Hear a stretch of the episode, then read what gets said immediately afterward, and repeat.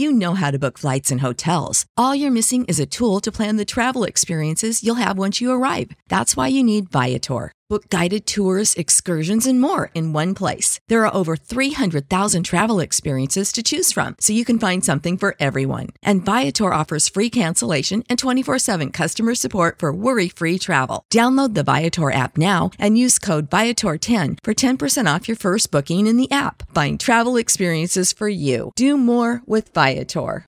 Os Maias, de Essa de Queiroz. Capítulo 7 No ramalhete, depois do almoço, com as três janelas do escritório abertas, bebendo a tépida luz do belo dia de março, Afonso da Maia e Kraft jogavam uma partida de xadrez ao pé da chaminé já sem lume, agora cheia de plantas, fresca e festiva como um altar doméstico. Numa faixa oblíqua de sol, sobre o tapete, o reverendo Bonifácio, enorme e fofo, dormia de leve a sua cesta. Kraft tornara-se, em poucas semanas, íntimo no ramalhete. Carlos e ele, tendo muitas similitudes de gosto e de ideias, o mesmo fervor pelo bric-à-brac e pelo bibelot, o uso apaixonado da esgrima, igual diletantismo de espírito, uniram-se imediatamente em relações de superfície fáceis e amáveis. Afonso, por seu lado, começara logo a sentir uma estima elevada por aquele gentleman de boa raça inglesa, como ele os admirava, cultivado e forte, de maneiras graves, de hábitos rijos, sentindo finamente e pensando com retidão. Tinham-se encontrado ambos entusiastas de Tácito, de Macaulay, de Burke e até dos poetas laquistas. Kraft era grande no xadrez. O seu caráter ganhara nas longas e trabalhadas viagens a rica solidez de um bronze. Para Afonso da Maia, aquilo era de veras um homem. Kraft, madrugador, saía cedo dos olivais a cavalo e vinha assim às vezes almoçar de surpresa com os maias. Por vontade de Afonso, jantaria lá sempre. Mas ao menos as noites passava-as invariavelmente no ramalhete, tendo enfim, como ele dizia, encontrado em Lisboa um recanto onde se podia conversar bem sentado, no meio de ideias e com boa educação. Carlos saía pouco de casa. Trabalhava no seu livro. Aquela revoada de clientela que lhe dera esperanças de uma carreira cheia, ativa, tinha passado miseravelmente sem se fixar. Restavam-lhe três doentes no bairro. E sentia agora que as suas carruagens, os cavalos, o ramalhete, os hábitos de luxo o condenavam irremediavelmente ao diletantismo. Já o fim do Dr. Teodósio lhe disseram um dia francamente: Você é muito elegante para médico. As suas doentes fatalmente fazem-lhe olho. Quem é o burguês que lhe vai confiar a esposa dentro de uma alcova? Você é terra ou pater famílias. O laboratório mesmo prejudicaram. Os colegas diziam que o Maia, rico, inteligente, ávido de inovações, de modernismos, fazia sobre os doentes experiências fatais. Tinha-se troçado muito a sua ideia, apresentada na Gazeta Médica, a prevenção das epidemias pela inoculação dos vírus. Consideravam-no um fantasista. E ele, então, refugiava-se todo nesse livro sobre a medicina antiga e moderna, o seu livro, trabalhado com vagares de artista rico, tornando-se o interesse intelectual de um ou dois anos. Nessa manhã, enquanto prosseguia grave e silenciosa a partida de xadrez, Carlos, no terraço, estendido numa vasta cadeira índia de bambu, à sombra do toldo, acabava o seu charuto, lendo uma revista inglesa, banhado pela carícia tépida daquele bafo de primavera que aveludava o ar, fazia já desenhar árvores e relvas. Ao lado dele, numa outra cadeira de bambu, também de charuto na boca, o senhor Damaso Salcedo percorria o Figaro de perna estirada, numa indolência familiar, tendo o amigo Carlos ao seu lado, vendo junto ao terraço as rosas das roseiras de Afonso, sentindo por trás, através das janelas abertas, o rico e nobre interior do ramalhete, o filho do agiota saboreava ali uma dessas horas deliciosas que ultimamente encontrava na intimidade dos maias. Logo na manhã seguinte ao jantar do Central, o Sr. Salcede fora ao ramalhete deixar os seus bilhetes, objetos complicados e vistosos, tendo ao ângulo, numa dobra simulada, o seu retratozinho em fotografia, um capacete com plumas por cima do nome, Damaso Cândido de Salcede, por baixo as suas honras, Comendador de Cristo, ao fundo a sua adresse, a Rua de São Domingos, à Lapa. Mas esta indicação estava arriscada, e ao lado, a tinta azul, esta outra mais aparatosa. Grand Hotel, Boulevard des Capucines, chambre número 103. Em seguida procurou Carlos no consultório, confiou ao criado outro cartão. Enfim, uma tarde, no aterro, vendo passar Carlos a pé, correu para ele, pendurou-se dele, conseguiu acompanhá-lo ao ramalhete. Aí, logo desde o pátio, rompeu em admirações estáticas, como dentro de um museu, lançando diante dos tapetes, das faianças e dos quadros a sua grande frase: Chica valer. Carlos levou-o para o fumoir, ele aceitou um charuto. E começou a explicar, de perna traçada, algumas das suas opiniões e alguns dos seus gostos. Considerava Lisboa chinfrim e só estava bem em Paris, sobretudo por causa do género fêmea de que em Lisboa se passavam fomes. Ainda que nesse ponto a providência não o tratava mal. Gostava também do bric-a-brac, mas apanhava-se muita espiga e as cadeiras antigas, por exemplo, não lhe pareciam cómodas para a gente se sentar. A leitura entretinha-o e ninguém o pilhava sem livros à cabeceira da cama. Ultimamente andava às voltas com Dodi, que lhe diziam ser muito chique, mas ele achava-o confusote. Em rapaz, perdia sempre as noites, até às quatro ou cinco da madrugada, no delírio. Agora não, estava mudado e pacato.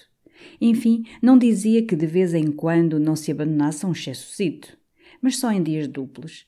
E as suas perguntas foram terríveis. O Sr. Maia achava chique ter um cab inglês? Qual era mais elegante assim para um rapaz da sociedade que quisesse ir passar o verão lá fora, Nice ou Trouville? Depois, ao sair, muito sério, quase comovido, perguntou ao Sr. Maia, se o Sr. Maia não fazia segredo, quem era o seu alfaiate. E desde esse dia não o deixou mais. Se Carlos aparecia no teatro, Damaso imediatamente arrancava-se da sua cadeira, às vezes na solenidade de uma bela área, e pisando os botins dos cavalheiros, amarrotando a compostura das damas, abalava, abria de estalo a claque, vinha-se instalar na frisa, ao lado de Carlos, com a bochecha corada, camélia na casaca, exibindo os botões de punho que eram duas enormes bolas. Uma ou duas vezes que Carlos entrara casualmente no Grêmio, Damaso abandonou logo a partida, indiferente à indignação dos parceiros, para se vir colar à ilharga do Maia, oferecer-lhe marrasquino aos charutos, segui-lo de sala em sala como um rafeiro. Numa dessas ocasiões, tendo Carlos soltado um trivial gracejo, eis o Damas rompendo em risadas soluçantes, rebolando-se pelos sofás, com as mãos nas ilhargas, a gritar que rebentava. Juntaram-se sócios. Ele, sufocado, repetia a pilhéria. Carlos fugiu vexado. Chegou ao diálogo. Respondia-lhe só com monossílabos. Dava voltas perigosas com o dog cart se lhe avistava de longe a bochecha, a coxa roliça. De balde, Damaso Cândido de Salzedo desfilaram e para sempre. Depois, um dia, Taveira apareceu no ramalhete com uma extraordinária história. Na véspera, no Grêmio, tinham-lhe contado, ele não presenciara. Um sujeito, um Gomes, num grupo onde se comentavam os maias, erguera a voz, exclamara que Carlos era um asno. Damaso, que estava ao lado, mergulhado na ilustração, levantou-se, muito pálido, declarou que, tendo a honra de ser amigo do Sr. Carlos da Maia, quebrava a cara com a bengala ao Sr. Gomes se ele ousasse babujar outra vez esse cavalheiro. E o Sr. Gomes tragou, com os olhos no chão, à afronta, por ser raquítico nascença e porque era inclino de Damaso e andava muito atrasado na renda. Afonso da Maia achou este feito brilhante e foi por desejo seu que Carlos trouxe o Sr. Salzedo uma tarde a jantar ao ramalhete. Este dia pareceu belo a Damaso, como se fosse feito de azul e ouro. Mas melhor ainda foi a manhã em que Carlos, um pouco incomodado e ainda deitado, o recebeu no quarto, como entre rapazes. Daí datava a sua intimidade. Começou a tratar Carlos por você. Depois, nessa semana, revelou aptidões úteis. Foi despachar à alfândega, Vilaça achava-se no Alentejo, um caixote de roupa para Carlos. Tendo aparecido no momento em que Carlos copiava um artigo para a Gazeta Médica, ofereceu a sua boa letra, letra prodigiosa de uma beleza litográfica e daí por diante passava horas à banca de Carlos, aplicado e vermelho, com a ponta da língua de fora, o olho redondo, copiando apontamentos, transcrições de revistas, materiais para o livro. Tanta dedicação merecia um tudo de familiaridade. Carlos deu-lhe. Damaso, no entanto, imitava o Maia com uma minuciosidade inquieta, desde a barba, que começara agora a deixar crescer, até à forma dos sapatos. Lançara-se no bric-a-brac. Trazia sempre o cupê cheio de lixos arqueológicos, ferragens velhas, um bocado de tijolo, a asa rachada de um bulo. E se avistava um conhecido, fazia parar, entreabriria a portinhola como um ádito sacrário e exibia a preciosidade. Que te parece? Chica, valer! Vou mostrá-lo ao Maia. Olha-me isto, hã? pura Idade Média, do reinado de Luís XIV, o Carlos vai se roer de inveja. Nesta intimidade de rosas havia, todavia, para damas horas pesadas. Não era divertido assistir em silêncio, do fundo de uma poltrona, às infindáveis discussões de Carlos e de Kraft sobre arte e sobre ciência. E, como ele confessou depois, chegar a encavacar um pouco quando o levaram ao laboratório para fazer no seu corpo experiências de eletricidade. Pareciam dois demónios engalfinhados em mim, disse ele à senhora Condessa de Govarinho, e eu então que embirro o espiritismo. Mas tudo isto ficava regiamente compensado, quando à noite, no sofá do Grêmio ou ao chá numa casa amiga, ele podia dizer, correndo a mão pelo cabelo: Passei hoje um dia divino com o Maia. Fizemos armas, bric-a-brac, discutimos. Um dia chique. Amanhã tenho uma manhã de trabalho com o Maia. Vamos às colchas. Nesse domingo, justamente, deviam ir às colchas ao Lumiar. Carlos concebera um boudoir todo revestido de colchas antigas de cetim bordadas a dois tons especiais, pérola e botão de ouro. O tio Abraão esquadrinhava-as por toda a Lisboa e pelos subúrbios, e nessa manhã viera anunciar a Carlos a existência de duas preciosidades, so beautiful, oh so lovely, em casa de umas senhoras medeiros que esperavam o Sr. Maia às duas horas. Já três vezes Damaso tossira, olhara ao relógio, mas, vendo Carlos confortavelmente mergulhado na revista, recaía também na sua indolência de homem chique, investigando o Figaro. Enfim, dentro, o relógio Luís XV cantou argentinamente as duas. Esta é boa! exclamou Damaso ao mesmo tempo, com uma palmada na coxa. Olhem quem aqui me aparece! A Susana! A minha Susana! Carlos não despegara os olhos da página. Oh, Carlos, acrescentou ele, fazes favor? Ouve, ouve esta que é boa. Esta Susana é uma pequena que eu tive em Paris. Um romance. Apaixonou-se por mim, quis-se envenenar, o diabo. Pois diz aqui o Figaro que debutou nas Folies Bergère. Fala nela, é boa, hein? E era rapariguita chique. E o Figaro diz que ela teve aventuras, naturalmente sabia o que se passou comigo. Todo o mundo sabia em Paris. Ora, a Susana tinha bonitas pernas, e costuma ver livre dela. Mulheres, murmurou Carlos, refugiando-se mais no fundo da revista. Damaso era interminável, torrencial, inundante a falar das suas conquistas, naquela sólida satisfação em que vivia de que todas as mulheres, desgraçadas delas, sofriam a fascinação da sua pessoa e da sua toilette. E em Lisboa, realmente, era exato. Rico, estimado na sociedade, com cupê e parelha, todas as meninas tinham para ele um olhar doce e no demi-monde, como ele dizia, tinha prestígio a valer. Desde moço fora célebre na capital por pôr casas a espanholas. A uma mesmo dera carruagem ao mês. E este Fausto excepcional tornara-o bem depressa o Dom João V dos prostíbulos. Conhecia-se também a sua ligação com a Viscondessa de Gafanha, uma carcaça esgalgada, caiada, rebocada, gasta por todos os homens válidos do país. Ia nos 50 anos quando chegou a vez do Damaso, e não era de certo uma delícia ter nos braços aquele esqueleto rangente e lúbrico. Mas dizia-se que em Nova dormira num leite real e que Augustos bigodes a tinham lambuzado. Tanta honra fascinou Damaso e colou-se-lhe às saias com uma fidelidade tão sabuja que a decrépita criatura, farta e nojada já, teve de o enxutar à força e com desfeitas. Depois gozou uma tragédia.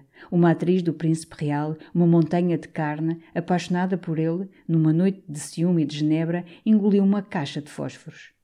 Naturalmente, aí a hora estava boa, tendo vomitado abominavelmente sobre o colete do Damaso, que chorava ao lado, mas desde então este homem de amor julgou-se fatal. Como ele dizia a Carlos, depois de tanto drama na sua vida, quase tremia, tremia verdadeiramente de fitar uma mulher. Passaram-se cenas com esta Susana, murmurou ele depois de um silêncio em que estivera catando películas nos beiços. E com um suspiro retomou o Figaro. Houve outra vez um silêncio no terraço. Dentro, a partida continuava. Para lá da sombra do toldo, agora, o sol ia aquecendo, batendo a pedra, os vasos de louça branca, numa refração de ouro claro em que palpitavam as asas das primeiras borboletas voando em redor dos craveiros em flor. Embaixo, o jardim verdejava, imóvel na luz, sem um bolir de ramo, refrescado pelo cantar do repuxo, pelo brilho líquido da água do tanque, avivado, aqui e além, pelo vermelho ou amarelo das rosas, pela carnação das últimas camélias. O bocado de rio que se avistava entre os prédios era azul ferrete como o céu. E entre rio e céu o monte punha uma grossa barra verde escura, quase negra no resplendor do dia, com os dois moinhos parados no alto, as duas casinhas alvejando embaixo, tão luminosas e cantantes que pareciam viver. Um repouso dormente de domingo envolvia o bairro. E, muito alto no ar, passava o claro repique de um sino. O Duque de Norfolk chegou a Paris, disse Damas num tom entendido e traçando a perna. O Duque de Norfolk é chique, não é verdade, ó Carlos? Carlos, sem erguer os olhos, lançou para os céus um gesto, como exprimindo o infinito do chique. Damas largara o figarro para meter um charuto na boquilha. Depois desapertou os últimos botões do colete, deu um puxão à camisa para mostrar melhor a marca, que era um S enorme sob uma coroa de conde, e de pálpebra cerrada, com o beiço trombudo, ficou mamando gravemente a boquilha. Tu estás hoje em beleza, damas, disse-lhe Carlos, que deixara também a revista e o contemplava com melancolia. Salcedo corou de gozo. Escorregou um olhar ao verniz dos sapatos, à meia, cor de carne, e revirando para Carlos o bugalho azulado da órbita, eu agora ando bem, mas muito blasé. E foi realmente com ar blasé que se ergueu a ir buscar a uma mesa de jardim, ao lado, onde estavam jornais e charutos, a Gazeta Ilustrada para ver o que ia pela pátria. Apenas lhe deitou os olhos, soltou uma exclamação. Outro debut? perguntou Carlos. Não, é a besta do Castro Gomes. A Gazeta Ilustrada anunciava que o Sr. Castro Gomes, o cavalheiro brasileiro que no Porto fora vítima da sua dedicação por ocasião da desgraça ocorrida na Praça Nova, e de que o nosso correspondente J.T. nos deu uma descrição tão opulenta de colorido realista, acha-se restabelecido e é hoje esperado no Hotel Central. Os nossos parabéns ao arrojado gentleman. Ora está Sua Excelência restabelecida, exclamou Damaso, atirando para o lado o jornal, pois deixa estar que agora é a ocasião de lhe dizer na cara o que penso, aquele pulha. Tu exageras, murmurou Carlos, que se apoderara vivamente do jornal e relia a notícia. Ora essa, exclamou Damaso erguendo-se. Ora essa, queria ver se fosse comigo. É uma besta, é selvagem. E repetiu mais uma vez a Carlos a história que o magoava. Desde a sua escada de Bordeus, logo que o Castro Gomes se instalara no Hotel Central, ele fora deixar-lhe bilhetes duas vezes, a última na manhã seguinte ao jantar do EGA. Pois bem, Sua Excelência não se dignara agradecer a visita. Depois eles tinham partido para o Porto. Fora aí que, passeando só na Praça Nova, vendo a parelha de uma caleche desbocada, duas senhoras em gritos, Castro Gomes lançara ao freio dos cavalos e, cuspido contra as grades, tinha deslocado um braço. Teve de ficar no Porto, no hotel, cinco semanas. E ele imediatamente, sempre com o olho na mulher, mandara-lhe dois telegramas. Um de sentimento, lamentando. Outro de interesse, pedindo notícias. Nem a um, nem a outro o animal respondeu. Não, isso! exclamava Salcede, passeando pelo terraço e recordando estas injúrias. Hei-lhe fazer uma desfeita. Não pensei ainda o quê, mas há de amargar-lhe. Lá isso, desconsiderações não admito a ninguém. A ninguém. Arredondava o olho, ameaçador. Desde o seu feito no Grêmio, quando o raquítico apavorado emudecera diante dele, Damaso ia-se tornando feroz. Pela menor coisa falava em quebrar caras. A ninguém, repetia ele com puxões ao colete. Desconsiderações a ninguém. Nesse momento ouviu-se dentro, no escritório, a voz rápida do Ega e quase imediatamente ele apareceu, com um ar de pressa e atarantado. Olá, Damasozinho! Carlos, dás-me aqui embaixo uma palavra? Desceram do terraço, penetraram no jardim, até junto de duas olaias em flor. Tu tens dinheiro? Foi logo a exclamação ansiosa do Ega. E contou a sua terrível atrapalhação. Tinha uma letra de 90 libras que se vencia no dia seguinte. Além disso, 25 libras que devia ao Eusébiozinho e que ele lhe reclamara numa carta indecente, e era isso que desesperava o Ega. Quer pagar a esse canalha e, quando o vir, colar-lhe a carta à cara com um escarro. Além disso, a letra, e tenho para tudo isto 15 tostões. O Eusébiozinho é um homem de ordem. Enfim, queres 115 libras, disse Carlos. Eg hesitou, com uma cor no rosto. Já devia dinheiro a Carlos. Estava -se sempre dirigindo àquela amizade como a um cofre inesgotável. Não, bastam 80. Põe o relógio no prego e a peliça, que já não faz frio. Carlos sorriu, subiu logo ao quarto a escrever um cheque, enquanto Ega procurava cuidadosamente um bonito botão de rosa para florir a sobrecasaca. Carlos não tardou, trazendo na mão o cheque que alargara até 120 libras para o Ega ficar armado. Seja pelo amor de Deus, menino, disse o outro, embolsando o papel com um belo suspiro de alívio. Imediatamente trovejou contra o Eusébiozinho, esse vilão. Mas tinha já uma vingança. Ia remeter-lhe a soma toda em cobre, num saco de carvão com um rato morto dentro e um bilhete começando assim. A lombriga e imunda osga, aí te atira o focinho, etc. Como tu podes consentir aqui, usando as tuas cadeiras, respirando o teu ar, aquele ser repulsivo? Mas era até sujo mencionar o Eusébiozinho. Quis saber dos trabalhos de Carlos, do grande livro. Falou também do seu átomo e, por fim, numa voz diferente, aplicando o monólogo a Carlos, diz-me outra coisa. Por que não tens tu voltado aos govarinhos? Carlos tinha só esta razão. Não se divertia lá. Ega encolheu os ombros. Parecia-lhe aquilo uma puerilidade. Tu não percebeste nada, exclamou ele. Aquela mulher tem uma paixão por ti. Basta que se pronuncie o teu nome, sobe-lhe todo o sangue à cara. E como Carlos ria, incrédulo, Ega, muito grave, deu a sua palavra de honra. Ainda na véspera, estava-se falando de Carlos e ele espreitara. Sem ser um Balzac, nem uma broca de observação, tinha a visão correta. Pois bem, lá lhe vira na face, nos olhos, toda a expressão de um sentimento sincero. Não estou a fazer romance, menino. Gosta de ti, palavra. Tem-la quando quiseres. Carlos achava deliciosa aquela naturalidade mefistofélica com que o ega o induzia a quebrar uma infinidade de leis religiosas, morais, sociais, domésticas. Ah, bem, exclamou Ega, se tu me vens com essa blague da cartilha e do código, então não falemos mais nisso. Se apanhaste a sarna da virtude, com comichões por qualquer coisa, então era uma vez um homem, vai a trapa comentar o Eclesiastes. Não, disse Carlos, sentando-se num banco sob as árvores, ainda com os restos da preguiça do terraço. O meu motivo não é tão nobre. Não vou lá, porque acho o govarinho um maçador. Ega teve um sorriso mudo. Se a gente fosse a fugir das mulheres que têm maridos maçadores. Sentou-se ao lado de Carlos, começou a riscar em silêncio o chão areado. E sem erguer os olhos, deixando cair as palavras, uma a uma, com melancolia, Anteontem, toda a noite, a pé firme, das dez à uma, estive a ouvir a história da demanda do Banco Nacional. Era quase uma confidência, e como o desabafo dos tédios secretos em que se debatia, naquele mundo dos Coan, o seu temperamento de artista. Carlos enterneceu-se. Meu pobre Ega, então toda a demanda? Toda! E a leitura do relatório da Assembleia Geral. E interessei-me, e tive opiniões.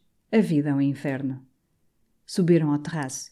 Damaso reocupara a sua cadeira de vima e, com um canivetezinho de madre-pérola, estava tratando das unhas. Então decidiu-se? perguntou ele logo ao Ega. Decidiu-se ontem. Não há cotillon. Tratava-se de uma grande soirée mascarada que iam dar os Cohen no dia dos anos de Raquel. A ideia desta festa sugerira ao Ega, ao princípio com grandes proporções de gala artística, a ressurreição histórica de um sarau no tempo de Dom Manuel. Depois viu-se que uma tal festa era irrealizável em Lisboa e desceu-se a um plano mais sóbrio, um simples baile costumé a capricho. Tu, Carlos, já decidiste como vais? De dominó, um severo dominó preto, como convém a um homem de ciência. Então, exclamou Ega, se se trata de ciência, vai de rabona e chinelas de orelo. A ciência faz-se em casa e de chinelas. Nunca ninguém descobriu uma lei do universo metido dentro de um dominó. Que sensaboria! Um dominó! Justamente a senhora Dona Raquel desejava evitar, no seu baile, essa monotonia dos dominós. E em Carlos não havia desculpa. Não o preendiam vinte ou trinta libras. E com aquele esplêndido físico de cavaleiro da Renascença, devia ornar a sala pelo menos com o soberbo Francisco I. É nisto, ajuntava ele com fogo, que está a beleza de uma soirée de máscaras. Não lhe parece a você, Damaso? Cada um deve aproveitar a sua figura. Por exemplo, a Govarinho vai muito bem. Teve uma inspiração. Com aquele cabelo ruivo, o nariz curvo, as maçãs do rosto salientes, é Margarida de Navarra. Quem é Margarida de Navarra? perguntou Afonso da Maia, aparecendo no terraço com Kraft.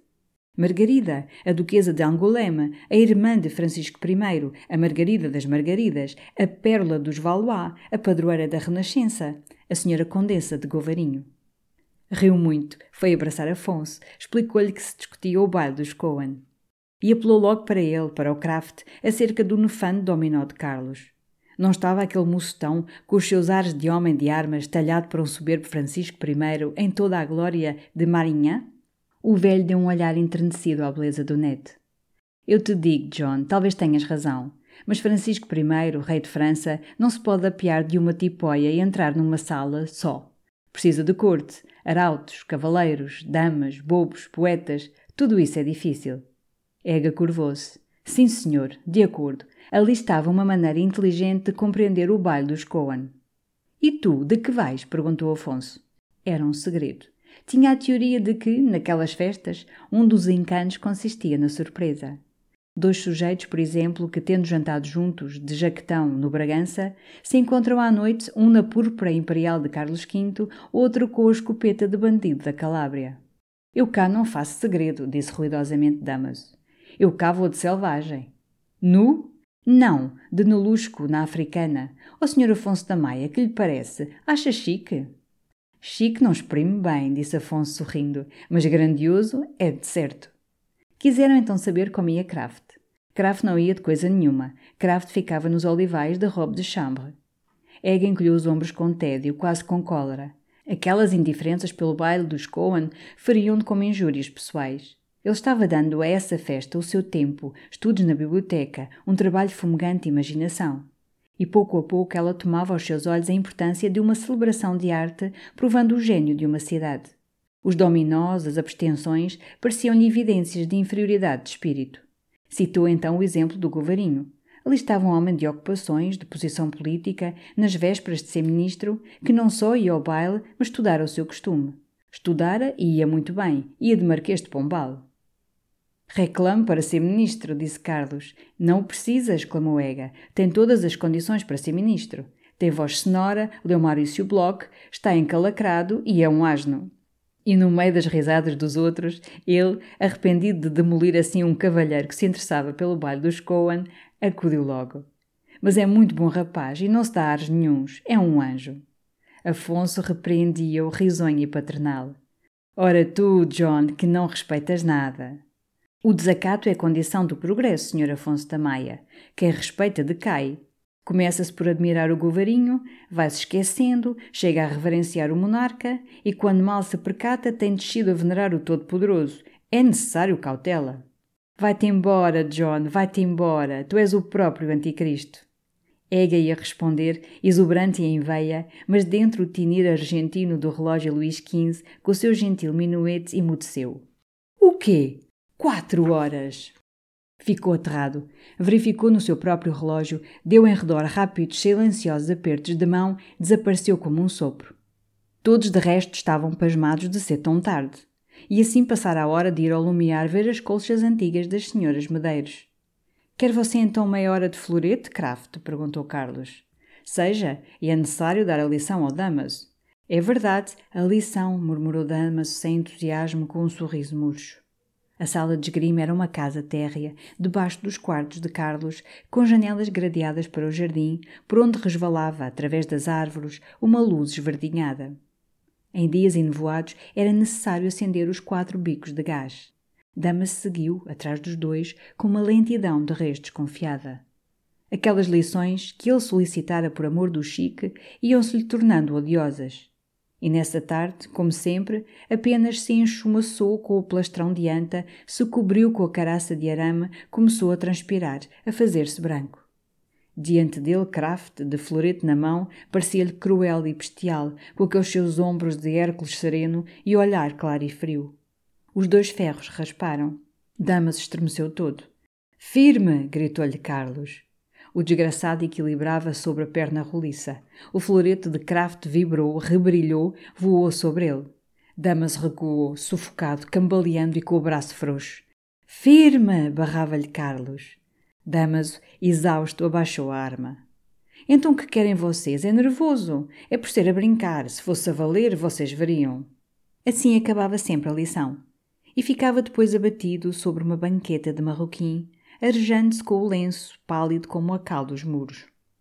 Vou-me até casa, disse ele daí a pouco, fatigado de tanto cruzar o ferro. Queres alguma coisa, Carlinhos? Quero que venhas cá jantar amanhã. Tens o um marquês. Chica valer. Não faltarei. Mas faltou. E como toda essa semana aquele moço pontual não apareceu no ramalhete, Carlos, sinceramente inquieto, julgando-o moribundo, foi uma manhã à casa dele, à Lapa.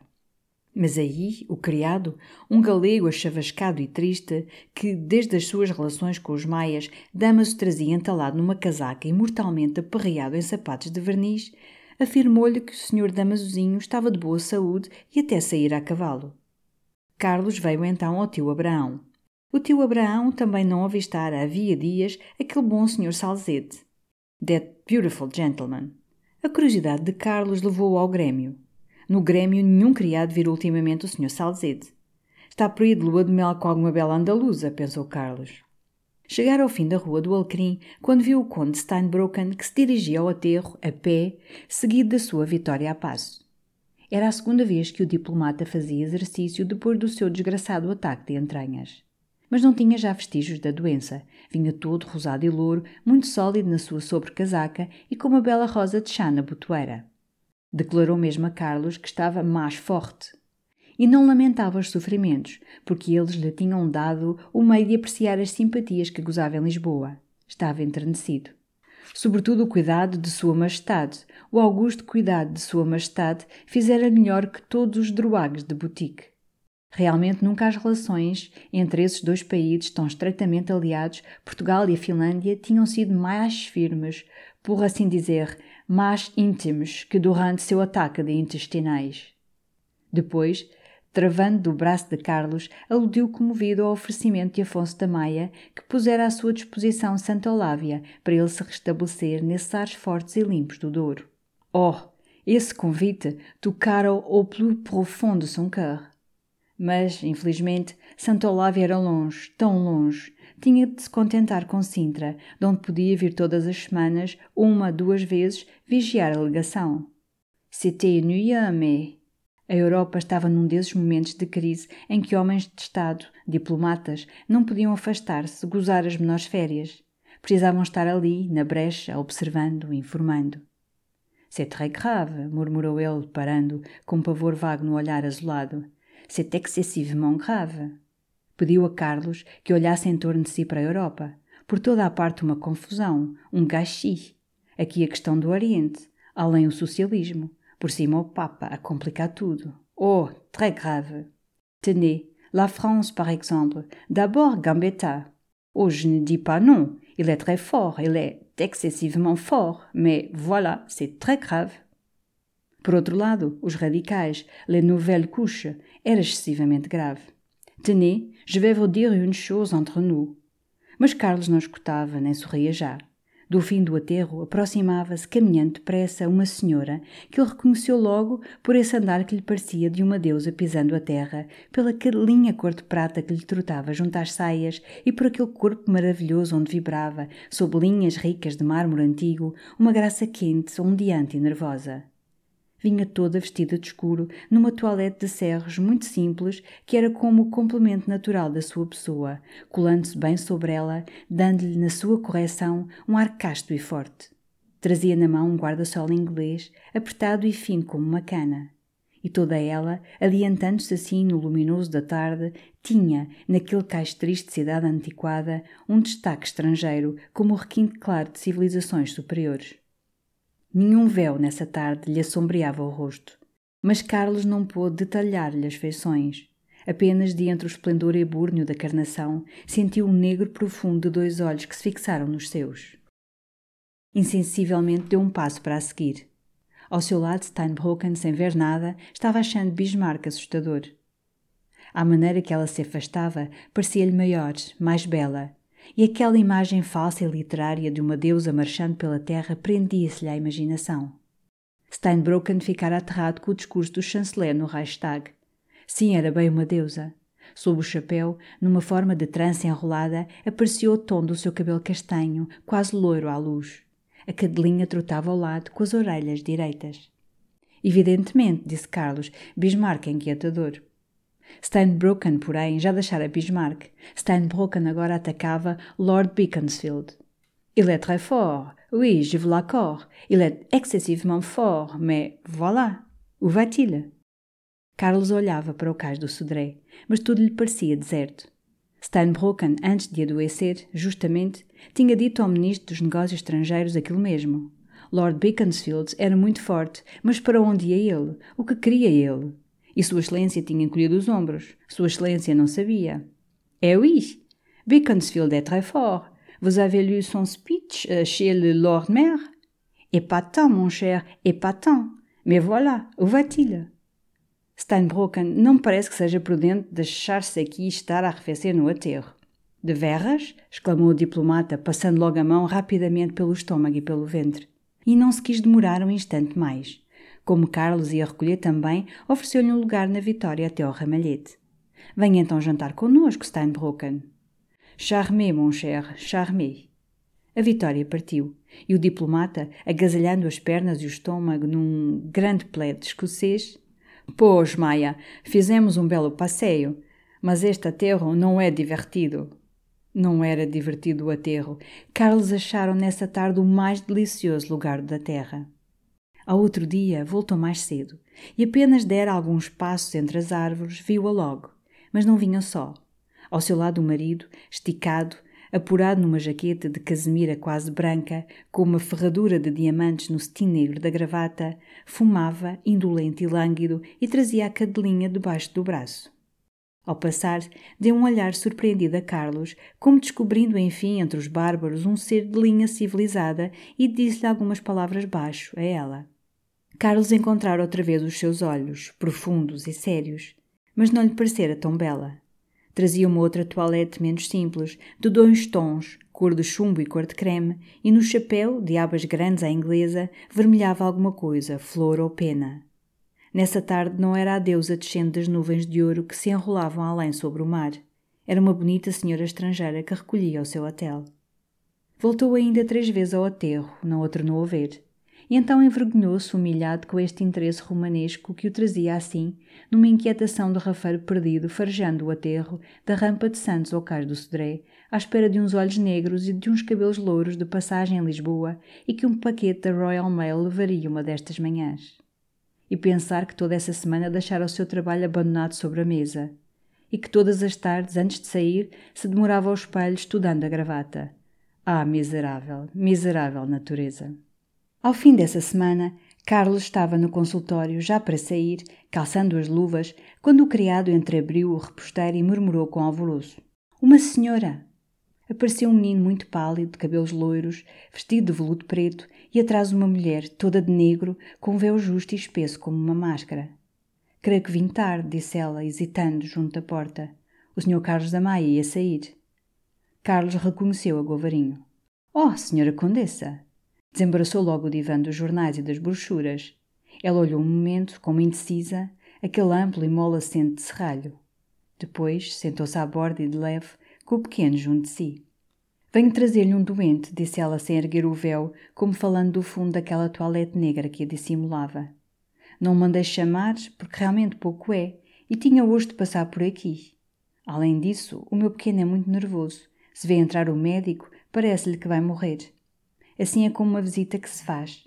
E não tens medo, não é verdade, Charlie? O pequeno não respondeu. De pé, quedo ao lado da mamã, mimoso e débil sob os caracóis de anjo que lhe caíam até aos ombros, devorava Carlos com os grandes olhos tristes. Carlos pôs um interesse quase terno na sua pergunta. Que tem ele? Havia dias aparecera-lhe uma impingem no pescoço. Além disso, por trás da orelha tinha como uma dureza de caroço. Aquilo inquietava. Ela era forte, de uma boa raça, que dera atletas e velhos de grande idade. Mas na família do marido, em todos os govarinhos, havia uma anemia hereditária. O conde mesmo, com aquela sólida aparência, era um achacado.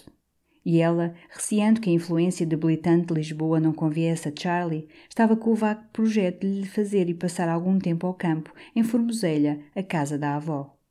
Carlos, aproximando ligeiramente a cadeira, estendeu os braços a Charlie. Ora, venha cá, o meu lindo amigo, para vermos isso. Que magnífico cabelo ele tem, senhora Condessa. Ela sorriu. E Charlie, sériozinho, bem ensinado, sem aquele terror do médico de que falara a mamã, veio logo, desapertou delicadamente o seu grande colarinho e, quase entre os joelhos de Carlos, dobrou o pescoço macio e alvo como um lírio. Carlos viu apenas uma pequena mancha cor-de-rosa desvanecendo-se. Do caroço não havia vestígio. E então uma ligeira vermelhidão subia-lhe ao rosto. Procurou vivamente os olhos da condessa, como compreendendo tudo. querendo ver neles a confissão do sentimento que a trouxera ali com pretexto pueril, sob aquela toilette negra, aqueles véus que a mascaravam. Mas ela permaneceu impenetrável, sentada à borda do divã, com as mãos cruzadas, atenta, como esperando as suas palavras, num vago susto de mãe. Carlos abotoou o colarinho do pequeno e disse: Não é absolutamente nada, minha senhora. No entanto, fez perguntas de médico sobre o regime e a natureza de Charlie. A condessa, num tom pesaroso, queixou-se de que a educação da criança não fosse, como ela desejava, mais forte e mais viril. Mas o pai opunha-se ao que ele chamava a aberração inglesa, a água fria, os exercícios a todo o ar, a ginástica. A água fria e a ginástica, disse Carlos sorrindo, têm a melhor reputação do que merecem. É o seu único filho, senhora condessa? É, tem os mimos de morgado, disse ela, passando a mão pelos cabelos do pequeno. Carlos assegurou-lhe que, apesar do seu aspecto nervoso e delicado, Charlie não devia dar-lhe cuidado. Nem havia necessidade de o exilar para os ares de formoselha. Depois ficaram um momento calados. Não imagina como tranquilizou, disse ela, erguendo-se, dando um jeito ao véu. De mais a mais é um gosto vir consultá-lo. Não há aqui o menor ar de doença nem de remédios. E realmente tem isto muito bonito, acrescentou, dando um olhar lento em redor aos veludos do gabinete. Tem justamente esse defeito, exclamou Carlos rindo. Não inspira nenhum respeito pela minha ciência. Eu estou com ideias de alterar tudo, pôr aqui um crocodilo empalhado, corujas, retortas, um esqueleto, pilhas de infólios. A cela de Fausto. Justamente a cela de Fausto. Falta-lhe Mefistófeles, disse ela alegremente, com um olhar que brilhou sob o véu. O que me falta é Margarida. A senhora Condessa, com um lindo movimento, encolheu os ombros, como duvidando discretamente. Depois tomou a mão de Charlie e deu um passo lento para a porta, puxando outra vez o véu. Como Vossa Excelência se interessa pela minha instalação, acudiu Carlos querendo retê-la, deixe mostrar-lhe a outra sala. Correu o rebosteiro. Ela aproximou-se, murmurou algumas palavras, aprovando a frescura dos cartões, a harmonia dos tons claros. Depois o piano fê-la sorrir. Os seus doentes dançam quadrilhas? Os meus doentes, senhora Condessa, respondeu lentamente Carlos, não são bastante numerosos para formar uma quadrilha. Raras vezes mesmo tenho dois para uma valsa. O piano está simplesmente ali para dar ideias alegres. É como uma promessa tácita de saúde, de futuras soirées, de bonitas áreas do trovador em família. É engenhoso, disse ela, dando familiarmente alguns passos na sala, com Charlie colado aos vestidos. E Carlos, caminhando ao lado dela, Vossa Excelência não imagina como eu sou engenhoso. Já no outro dia me disse. Como foi que disse? Ah, que era muito inventivo quando odiava, mas mais quando amo, disse ele rindo. Mas ela não respondeu. Parara junto ao piano, remexeu um momento as músicas espalhadas, feriu duas notas no teclado.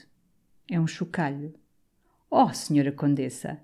Ela seguiu, foi examinar um quadro a óleo, copiado de Landseer, um focinho de cão São Bernardo, maciço e bonacheirão, adormecido sobre as patas. Quase roçando-lhe o vestido, Carlos sentia o fino perfume de verbena que ela usava sempre exageradamente. E entre tons negros que a cobriam, a sua pele parecia mais clara, mais doce à vista e atraindo como um cetim. Este é um horror, murmurou ela, voltando-se. Mas disse-me o Ega que há quadros lindos no ramalhete. Falou-me sobretudo de um Creuse e de um Rubens. É pena que se não possam ver essas maravilhas. Carlos lamentava também que uma existência de solteirões lhes impedisse a ele e ao avô de receberem senhoras. O ramalhete estava tomando uma melancolia de mosteiro. Se assim continuassem mais alguns meses, sem que sentisse ali um calor de vestido, um aroma de mulher, vinha a nascer a erva pelos tapetes. É por isso, acrescentou ele muito sério, que eu vou obrigar o avô a casar-se. A condessa riu, os seus lindos dentes miudinhos alvejaram na sombra do véu. Gosto da sua alegria, disse ela. É uma questão de regime. Vossa Excelência não é alegre? Ela encolheu os ombros sem saber.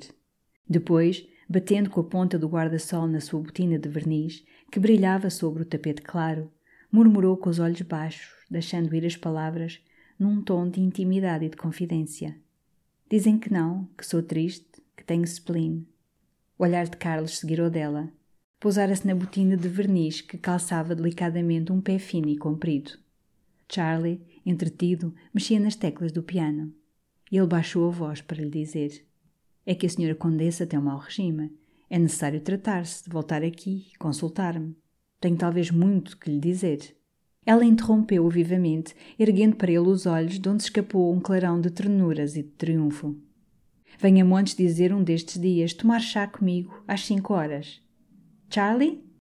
O pequeno veio logo de pendurar-se-lhe do braço. Carlos, acompanhando-o abaixo à rua, lamentava a fialdade da sua escada de pedra. Mas vou mandar tapiar tudo para quando a senhora Condessa volte a dar-me a honra de me vir visitar. Ela gracejou, toda risonha. Ah, não! O Sr. Carlos da Maia prometeu-nos a todos a saúde. E, naturalmente, não espera que seja eu que venha cá tomar chá consigo. Oh, minha senhora, eu quando começo a esperar, não ponho limites nenhums às minhas esperanças. Ela parou com o pequeno pela mão, olhou para ele, como pasmada, encantada com aquela grandiosa certeza de si mesmo. Então vai por aí além, por aí além? Vou por aí além, por aí além, minha senhora. Estavam no último degrau, diante da claridade e do rumor da rua. Mande-me chegar um cupê. Um cocheiro, ao seno de Carlos, lançou logo a tipóia. E agora, disse ela sorrindo, mande-o ir à Igreja da Graça. A senhora Condessa vai beijar o pé do Senhor dos Passos? Ela corou de leve, murmurou. Ando fazendo as minhas devoções. Depois saltou ligeiramente para o cupê, deixando Charlie, que Carlos ergueu nos braços e lhe colocou ao lado paternalmente. Que Deus o leve em sua santa guarda, senhora Condessa. Ela agradeceu com um olhar, um movimento de cabeça, ambos tão doces como carícias. Carlos subiu e, sem tirar o chapéu, ficou ainda enrolando uma cigarrete, passeando naquela sala sempre deserta, sempre fria, onde ela deixara agora alguma coisa do seu calor e do seu aroma. Realmente gostava daquela audácia dela, ter vindo assim ao consultório, toda escondida, quase mascarada numa grande toilette negra, inventando um caroço no pescocinho são de Charlie para o ver, para dar um nó brusco e mais apertado naquele leve fio de relações que ele tão negligentemente deixara cair e quebrar. O Ega desta vez não fantasiara. Aquele bonito corpo oferecia-se tão claramente como se se despisse. Ah, se ela fosse de sentimentos errantes e fáceis, que bela flor a colher, a respirar, a deitar fora depois. Mas não. Como dizia o Batista, a senhora Condessa nunca se tinha divertido. E o que ele não queria era achar-se envolvido numa paixão ciosa, uma dessas ternuras tumultuosas de mulher de 30 anos, de que depois se desembaraçaria dificilmente. Nos braços dela o seu coração ficaria mudo e apenas esgotada a primeira curiosidade, começaria o tédio dos beijos que se não desejam, a horrível maçada do prazer a frio. Depois teria de ser íntimo da casa, receber pelo ombro as palmadas do Sr. Conde, ouvir-lhe a voz morosa destilando doutrina. Tudo isto o assustava. E, todavia, gostara daquela audácia. Havia ali uma pontinha de romantismo muito irregular e picante. E devia ser deliciosamente bem feita. A sua imaginação despia, enrolava-se-lhe no cetim das formas, onde sentia ao mesmo tempo alguma coisa de maduro e de virginal. E outra vez, como nas primeiras noites que os vira em São Carlos, aqueles cabelos tentavam-no, assim avermelhados, tão crespos e quentes. Saiu, e dera apenas alguns passos na Rua Nova do Almada, quando avistou o Damaso num cupê lançado a grande trote que o chamava, mandava parar, com a face à portinhola vermelho e radiante. Não tenho podido lá ir, exclamou ele, apoderando-se-lhe da mão. Apenas Carlos se aproximou e apertando-lhe com entusiasmo. Tenho andado num turbilhão. Eu te contarei. Um romance divino. Mas eu te contarei. Tem cuidado com a roda. Bate lá ao calção. A parelha abalou. Ele ainda se debruçou da portinhola, agitou a mão, gritou no rumor da rua. Um romance divino! Chique cavaleiro! Justamente dias depois, no ramalhete, na sala de bilhar, Kraft, que acabava de bater o marquês, perguntou, pousando o taco e acendendo o cachimbo: E notícias do nosso Damaso? Já se esclareceu esse lamentável desaparecimento? Carlos então contou como o encontrara, afogueado e triunfante, atirando-lhe da portinhola do cupê em plena Rua Nova do Almada a notícia de um romance divino. Bem sei, disse o Taveira. Como sabes? exclamou Carlos. Taveira virou na véspera, num grande landau da companhia, com uma esplêndida mulher, muito elegante e que parecia estrangeira. Ora é essa, gritou Carlos, e com uma cadelinha escocesa? Exatamente, uma cadelinha escocesa, uma griffon cor de prata. Quem são? E um rapaz magro, de barba muito preta, com um ar inglesado? Justamente, muito correto, um ar sport. Que gente é? Uma gente brasileira, penso eu. Eram os Castro Gomes, de certo. Isto parecia-lhe espantoso. Havia apenas duas semanas que no terraço o Damaso de punhos fechados bramara contra os Castro Gomes e as suas desconsiderações. Ia pedir outros pormenores ao Taveira, mas o Marquês ergueu a voz do fundo da poltrona onde se estirara e quis saber a opinião de Carlos sobre o grande acontecimento dessa manhã na Gazeta Ilustrada. Na Gazeta Ilustrada? Carlos não sabia. Essa manhã não vira jornal nenhum. Então não lhe digam nada, gritou o Marquês. Venha à surpresa. Cá há a Gazeta. Manda buscar a Gazeta. Taveira puxou o cordão da campainha e, quando o escudeiro trouxe a Gazeta, ele apoderou-se dela, quis fazer uma leitura solene. Deixa-lhe ver primeiro o retrato, berrou o Marquês, erguendo-se. Primeiro o artigo, exclamava o Taveira, defendendo-se com o jornal atrás das costas. Mas cedeu e pôs o papel diante dos olhos de Carlos, largamente, como um sudário desdobrado. Carlos reconheceu logo o retrato do Cohen. E a prosa que se alastrava em redor encaixilhando a face escura de suíças retintas, era um trabalho de seis colunas em estilo emplumado e cantante, celebrando até aos céus as virtudes domésticas do Cohen, o gênio financeiro do Cohen, os ditos de espírito do Cohen, a mobília das salas do Cohen. Havia ainda um parágrafo aludindo à festa próxima ao grande sarau de máscaras do Cohen. E tudo isto vinha assinado J. da Ega, as iniciais de João da Ega. Tolice! exclamou Carlos com tédio, atirando o jornal para cima do bilhar. É mais que tolice, observou Kraft. É uma falta de senso moral. O Marquês protestou. Gostava do artigo. Achava-o brilhante e de velhaco. E de resto, em Lisboa, quem dava por uma falta de senso moral? Você, Kraft, não conhece Lisboa. Todo o mundo acha isto muito natural. É íntimo da casa, celebra os donos, é admirador da mulher, lisonjeia o marido, está na lógica cá da terra. Você verá que sucesso isto vai ter. E lá que o artigo está lindo, isso está. Tomou de cima do bilhar, leu alto o trecho sob o boudoir cor-de-rosa de Madame Cohen. Respira-se ali, dizia Oega, alguma coisa de perfumado, íntimo e casto, como se todo aquele cor-de-rosa exalasse de si o aroma que a rosa tem. Isto, caramba, é lindo em toda a parte, exclamou o Marquês. Tem muito talento, aquele diabo. Tomara eu ter o talento que ele tem. Nada disso impede, repetiu Kraft, cachimbando tranquilamente que seja uma extraordinária falta de senso moral. Pura e simplesmente insensato, disse Cruz, desenroscando-se do canto de um sofá para deixar cair às sílabas esta pesada opinião. O Marquês investiu com ele. Que entende você disso, seu maestro? O artigo é sublime e saiba mais, é de finório. O maestro, com preguiça de argumentar, foi-se enroscar em silêncio ao outro canto do sofá. E então o Marquês, de pé e bracejando, apelou para Carlos e quis saber o que é que Kraft em princípio entendia por senso moral. Carlos, que dava pela sala passos impacientes, não respondeu. Tomou o braço do Taveira, levou-o para o corredor. Diz-me uma coisa. Onde viste tu damas com essa gente? Para que lado iam? Iam pelo chiado abaixo? Anteontem, às duas horas? Estou convencido que iam para Sintra. Levavam uma maleta no landau e atrás ia uma criada num cupê com uma mala maior. Aquilo cheirava a ida à Sintra. E a mulher é divina. Que toilette, que ar, que chique. É uma Vênus, menino. Como conheceria ele aquilo? Em Bordeus, num paquete, não sei onde. Eu do que gostei foi dos ares que ele se ia dando por aquele chiado. Cumprimento para a direita, cumprimento para a esquerda, a debruçar-se, a falar muito baixo para a mulher, com olho terno, alardeando conquista.